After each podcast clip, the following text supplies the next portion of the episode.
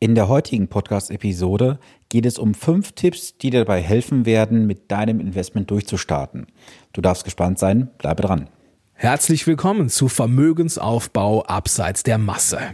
Hier bekommst du Tipps und Tricks zu den Bereichen Geld, Kapital und Wohlstand. Denn jeder falsch investierte Euro ist ein verlorener Euro. Viel Spaß dabei!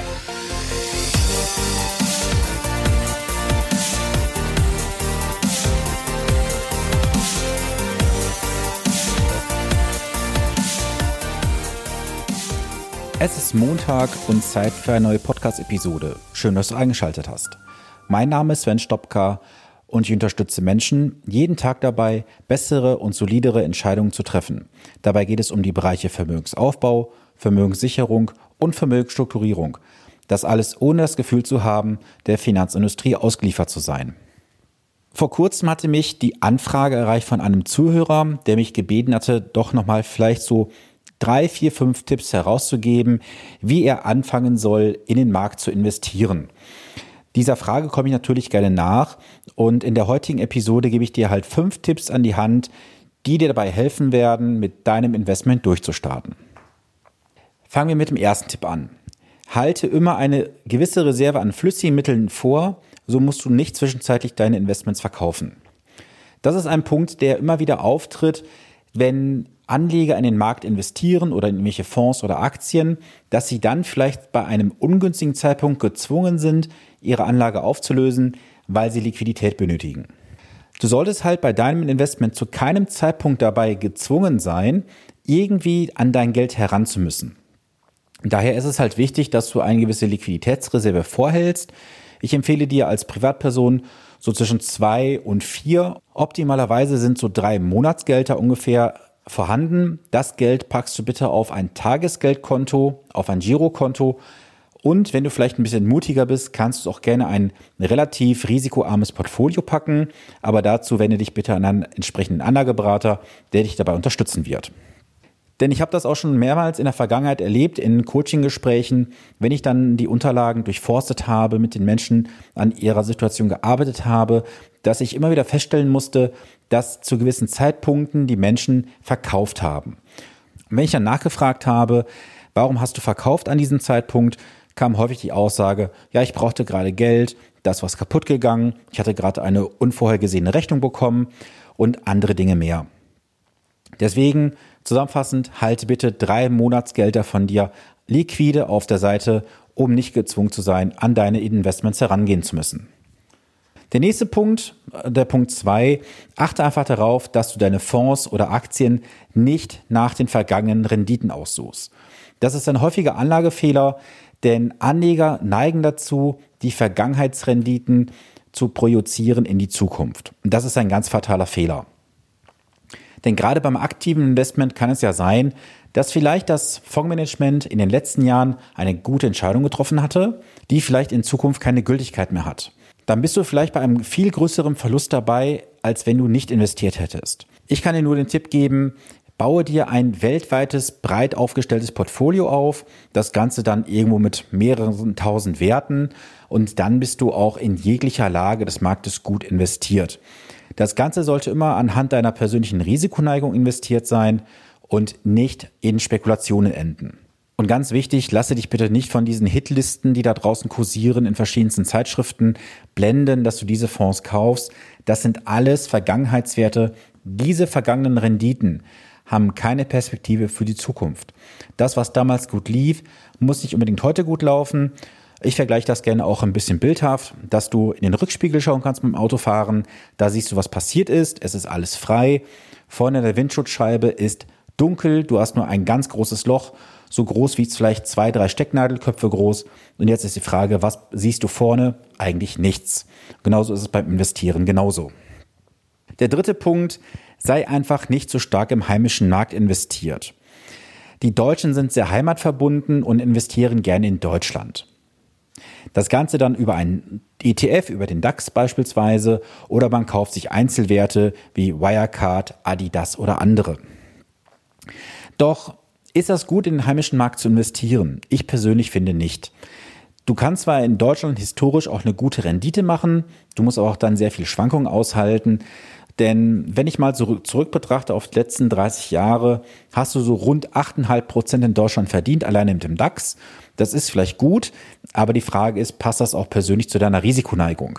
Denn der DAX hat auch deutliche Schwankungen, die du erstmal aussitzen musst. Und noch ganz wichtig, ich persönlich bin kein Freund vom MSCI World. Warum? Das hatte ich bereits in einer vorherigen Episode erklärt. Geh bitte in diese Episode auch rein und höre dir diese an, warum ich persönlich in keinen MSCI World investieren würde. Damit kommen wir schon zum nächsten Punkt, zum Punkt 4. Das Wort hatte ich gerade bereits erwähnt, Schwankungen oder auch Volatilität genannt. Du als Anleger musst einfach wissen, ohne Schwankungen keine Rendite. Denn häufig höre ich ja, ach, ich kann ja nicht in den Aktienmarkt investieren, das schwankt ja zu stark. Man kann ein Portfolio entsprechend aufbauen, dass die Schwankungen auch moderat ausfallen. Nur ohne Schwankungen wirst du im Kapitalmarkt nicht investieren können. Wenn du ohne Schwankungen investieren möchtest, dann musst du halt auf ähnliche Banksparpläne zurückgreifen, die aber aktuell eine Rendite von unter einem Prozent liefern, häufig unter 0,1 Prozent. Und ob das dann das Ganze am Ende des Tages wert ist, das musst du selber für dich entscheiden. Wenn wir bei den Fakten bleiben, sprechen wir von einer Inflation von rund 2%. Und wenn du dann auf der anderen Seite einen Ertrag bekommst von 0,1 oder 0,05, dann kannst du dir selber ausrechnen, dass das eher Kapitalvernichtung wie Kapitalaufbau bedeutet für dich. Bei Punkt 5 sprechen wir über die Zeit. Du brauchst als Anleger einen gewissen Anlagezeitraum. Wenn du kurzfristig in den Kapitalmarkt investieren möchtest, endet das höchstwahrscheinlich mit einem Verlust. Das kann auch gut gehen, wenn du vielleicht ein gutes Timing triffst, aber das Timing, das weißt du, wenn du schon längere Zeit zuhörst, ist etwas, was du nicht beeinflussen kannst und die Wahrscheinlichkeit, dass du zum idealen Zeitpunkt einsteigst, ist sehr, sehr gering. Beim Investieren solltest du einen Zeitraum von ungefähr zehn Jahre ins Auge fassen. Warum? Es ist einfach nachgewiesen, auch wissenschaftlich, dass wenn du zehn Jahre in den Kapitalmarkt investierst, dass die Wahrscheinlichkeit bei nahe 0% liegt, genauer gesagt bei rund 95%, dass das zum Positiven für dich ausgeht. Das heißt, du hast eine Wahrscheinlichkeit von gerade mal 5%, dass dein Investment mit einem negativen Ergebnis abschließen würde. Und wenn dein Anlagezeitraum 15 Jahre und mehr beträgt, dann ist die Wahrscheinlichkeit, dass das für dich mit einem negativen Verlust endet, sogar bei nahe 0%. Das heißt, beim Investieren fasse bitte immer einen Anlagezeitraum von 10 Jahren, besser 15 Jahre oder länger ins Auge, damit sich dein Investment gut entwickeln kann. Und zum Ende hin möchte ich dir noch einen Tipp mit auf den Weg geben. Schaue, dass du einfach Fonds kaufst und keine Einzelwerte. Denn häufig verwechseln wir Deutschen das Wort Aktien mit Aktienfonds. Immer wieder höre ich dann, ja, ich habe mal Telekom-Aktien gehabt und da habe ich einen Verlust gemacht. Die Telekom-Aktie ist ein Einzelwert. Du kannst auch jetzt gerne Einzelaktie nehmen von BMW, von Daimler oder Volkswagen. Bei einem Aktienfonds kaufst du einen kompletten Korb an Aktienwerten ein. Das kann jetzt ein Fonds sein, der sich auf Deutschland beschränkt, auf kleine, auf große Unternehmen. Das kann ein europäischer Fonds sein, ein weltweiter Fonds, was auch immer. Was du aber auch vermeiden solltest beim Investieren sind sogenannte Sektorenfonds. Also Fonds, die speziell auf eine Branche gehen. Beispielsweise auf die Branche Pharma, auf Biotech, auf Wasserstoff oder was es alles gibt. Das sind Branchen oder Fonds, die auch gewisse Risiken mit sich bringen. Das hat nichts mit einem planbaren Investieren zu tun. Wenn du ein solides Portfolio aufbauen möchtest, dann machst du das bitte über ein Weltportfolio. Ein Weltportfolio aufzubauen, das ist schon etwas herausfordernd für dich als Anleger. Es ist jedoch kein Ding der Unmöglichkeit. Ich kann dir nur den Tipp geben, hol dir am besten einen Berater an die Seite, der dich dabei unterstützt, dieses Portfolio aufzubauen und im Vorfeld mit dir auch gewisse Sachen bespricht ähm, und ausarbeitet, sprich wie hoch deine Risikoneigung ist, wie dein finanzieller Background ist, welche Möglichkeiten es für dich gibt, in den Markt generell zu investieren und vieles, vieles mehr. Wenn du jetzt sagst, das hört sich für mich ganz schlüssig an, ich weiß aber nicht, wie ich das umsetzen soll, gar kein Problem dann geh doch einfach mal auf www.finanzpodcast.de slash Termin und buche ein kostenloses Erstgespräch mit mir. In diesen 30 bis 45 Minuten schauen wir uns dann deine aktuelle Situation an, gehen auf deine Fragen und Herausforderungen ein und am Ende bekommst du von mir einen Lösungsweg aufgezeigt. Und ich verspreche dir, ich werde keine Verkäufertricks anwenden. In diesem Telefonat oder in dieser Videotelefonie geht es ausschließlich um dich deine Situation und deine Herausforderung. Deswegen warte nicht zu lange. Gehe jetzt auf www.finanzpodcast.de slash Termin und buche dein kostenloses Erstgespräch mit mir. Ich freue mich auf deine Kontaktaufnahme. Das war's auch schon für die heutige Episode. Ich hoffe, ich konnte dem Zuhörer seine Frage soweit beantworten.